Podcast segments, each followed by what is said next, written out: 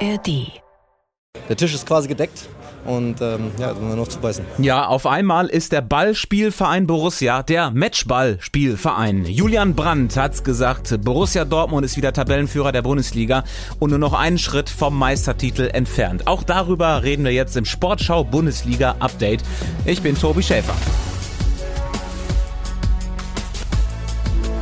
Der vorletzte Spieltag in der Fußball-Bundesliga ist durch. Die Bayern verlieren gegen Leipzig. Dortmund nutzt das aus und gewinnt in Augsburg. Unser Reporter Taufik Khalil war dabei. Der BVB gewinnt am Ende hochverdient mit 3 zu 0 gegen Augsburger, die lange nur passiv versucht hatten, den fehlenden Punkt zum Klassenerhalt zu ermauern.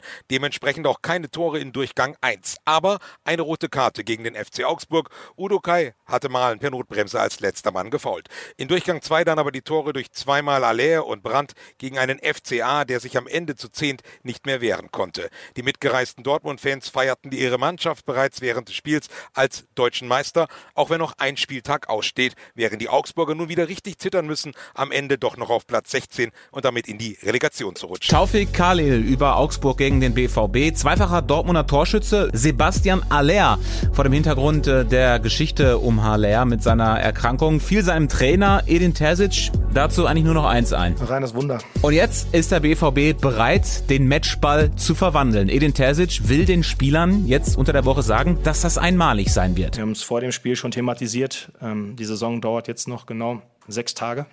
Und in, in sieben Tagen, ähm, ihr, kennt, ihr kennt die Zahlen nicht komplett, aber ich bin mir sicher, dass sich die Jungs alles kaufen können, was sie wollen. Das nächste Auto, den nächsten teuren Urlaub, das nächste Haus, was auch immer. Das können sie nächste Woche Sonntag alles wieder tun. Aber was sie sich nicht kaufen können, ist dieser Moment, nächste Woche ins Stadion zu kommen.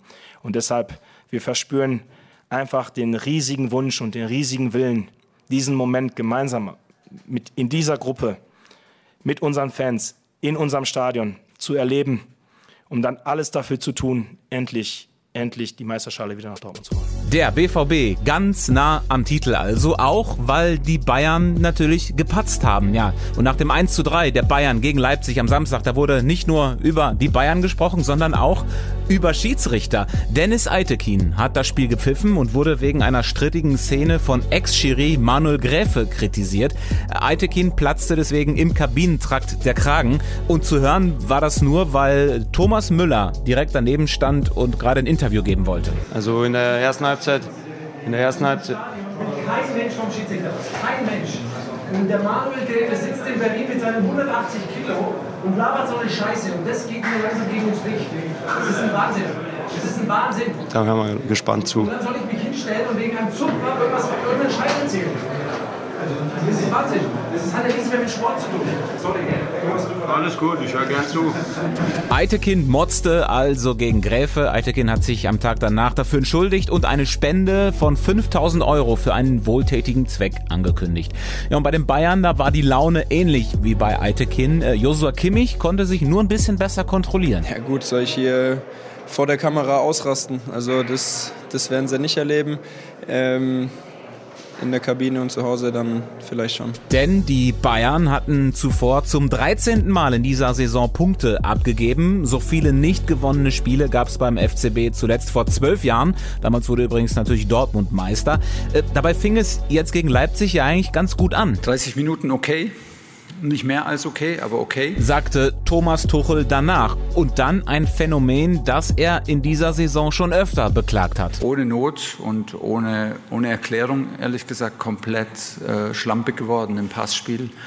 Ähm, Freilaufverhalten, äh, Positionierung, äh, Entscheid welche Entscheidungen wir getroffen haben, welche technischen Fehler wir machen. Es ist zu wenig Aufwand, wenn wir den Ball haben. Es ist einfach zu wenig Aufwand. Und was die Bayern-Fans jetzt ins Grübeln bringt, Thomas Tuchel scheint ein bisschen ratlos zu sein. Ich weiß nicht, ob ich eine, eine, eine Antwort bekomme, wenn ich, wenn ich isoliert jetzt das Spiel anschaue. Das, da, davor habe ich ein bisschen Sorge, muss ich ehrlich sagen, dass das Spiel mir technische und taktische äh, Antworten liefert. Aber wieso das so passiert, jetzt in der Phase, in der wir gerade sind, weiß ich nicht, ob ich das da rausbekomme. Ja, das äh, klingt nach einer langen To-Do-Liste für das letzte Spiel der Bayern am Samstag in Köln. Vom Titelkampf dann jetzt in den Tabellenkeller. Es war Samstag um 17.23 Uhr in der großen Bundesliga-Konferenz, als der Abstieg von Hertha BSC besiegelt wurde. In der Nachspielzeit war das Ganze. Wir hören noch mal rein in das Drama. Die Hertha führte gegen Bochum mit 1 zu 0 und die Konferenz, die war gerade auf Schalke. Ball fliegt in den 16er, Kopfballverlängerung, gelingt nicht. Tor in Berlin, Tor für Bochum. 1 zu 1, Eckball, Kopfball, Tor für Bochum. Hertha am Boden, die Flaschen fliegen. Die betenden Hände von Boateng haben nichts genutzt. Wieder einmal einen Eckball schwach bis gar nicht verteidigt. Und deswegen kommt Bochum zum 1 zu 1. Hertha steht also als erster Absteiger fest und der Trainer Paul Dardai danach schon wieder so ein bisschen mit dem Blick nach vorne, wenn die Trauer überwunden ist. Danach wieder stolz sein, ja, weil wir haben Superfans, das ist eine super Stadt, ein super Geländer. Und hier lohnt sich zum Arbeiten. Sage ich nochmal die Wort arbeiten. Ja? Nicht nur irgendwie da sein und zufrieden sein, arbeiten. Und dann wird es ein schöne Zukunft sein. Und genau daran hat es wohl gemangelt in dieser Saison in Berlin. Sportschau-Reporterin Tabea Kunze, äh, wie verdient ist der Abstieg von Hertha BSC? Man muss sagen, der Abstieg ist am Ende hochverdient, weil äh, er steht am Ende einer Entwicklung, die sich durch die vergangenen vier Jahre gezogen hat. Da hat Hertha BSC Geld verbrannt. Insgesamt 375 Millionen Euro ohne Konzept Spieler geholt. Trainer verschlissen und äh, auf dem Platz die Leistung stand in keinem Verhältnis zu dem Geld, was die Hertaner wirklich verprasst haben. Es herrschte permanent Unruhe im Club. Und äh, das hat sich dann eben auf dem Platz auch gezeigt. Es war ein Haufen von Individualisten, aber keine Mannschaft. Der Willen fehlte auf dem Platz und deswegen ist dieser Abstieg auch folgerichtig. Nach den beiden äh, letzten Abstiegen vor 11 und 13 Jahren konnte Hertha immer direkt wieder aufsteigen. Wie geht das jetzt weiter bei den Berlinern? Jetzt geht es vor allen Dingen um die Lizenz. Da ist der 7. Juni der entscheidende Tag. Bekommt Hertha BSC bis dahin die Finanzierungslücke von 60 Millionen Euro geschlossen? Darum soll es gehen. Ansonsten könnte Hertha BSC tatsächlich die Lizenz für die zweite Liga verweigert werden. Das wäre dann natürlich ganz bitter. Ansonsten muss man sagen, äh, wird Paul Dardai womöglich Trainer bleiben, auch in der zweiten Liga. Die Mannschaft wird komplett auseinanderfallen. Hertha BSC braucht äh, jeden Cent, deswegen ist natürlich auch kein Spieler so wirklich unverkäuflich.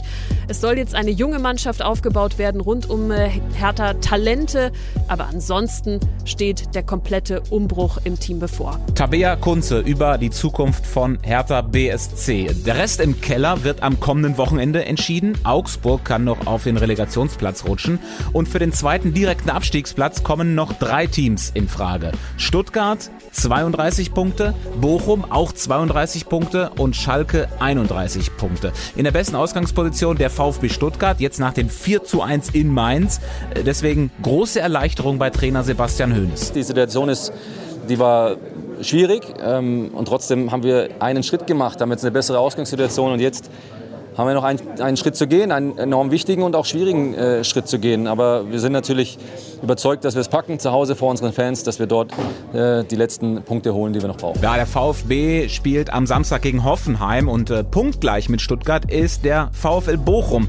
Der hat zumindest die Relegation noch in der eigenen Hand. VfL-Trainer Thomas Letsch kann dem dramatischen Finale deswegen auch ein bisschen was Positives abgewinnen. Ja, ich glaube, Achterbahnfahrt trifft es ganz gut. Es ist, ähm, eigentlich ist es so, wie Fußball sein muss. Äh, ich glaube, für einen Zuschauer ein Traum. Und ich bin mir sicher, dass nächsten Samstag im Stadion die Hütte wird brennen. Das ist eine unfassbare Atmosphäre und ja, wir haben es im Heimspiel in der Hand und, und das, wollen wir, das wollen wir nutzen. Bochum empfängt Samstag Bayer Leverkusen. Und am härtesten wird es wohl für den FC Schalke mit Trainer Thomas Reis. S04 muss am letzten Spieltag nach Leipzig. Das wird äh, mit Sicherheit schwer. Keiner traut uns wahrscheinlich was zu. Das kann aber auch eine Chance für uns sein. Und dann schauen wir, was, äh, was in Leipzig passiert. Kommendes Wochenende, also dann das große Saisonfinale in der Bundesliga. Wir hören uns Donnerstag dann zur Vorbesprechung des Ganzen. Bis dahin könnt ihr gerne nochmal sagen, was wir an diesem Podcast in Zukunft ja anders oder besser machen sollen. Wir haben nämlich dafür eine Umfrage vorbereitet und freuen uns, wenn ihr da mal mitmacht. Den Link dazu, den gibt's in den Show Notes. Und damit sind wir dann auch durch. Ich muss los, denn der Tisch ist quasi gedeckt.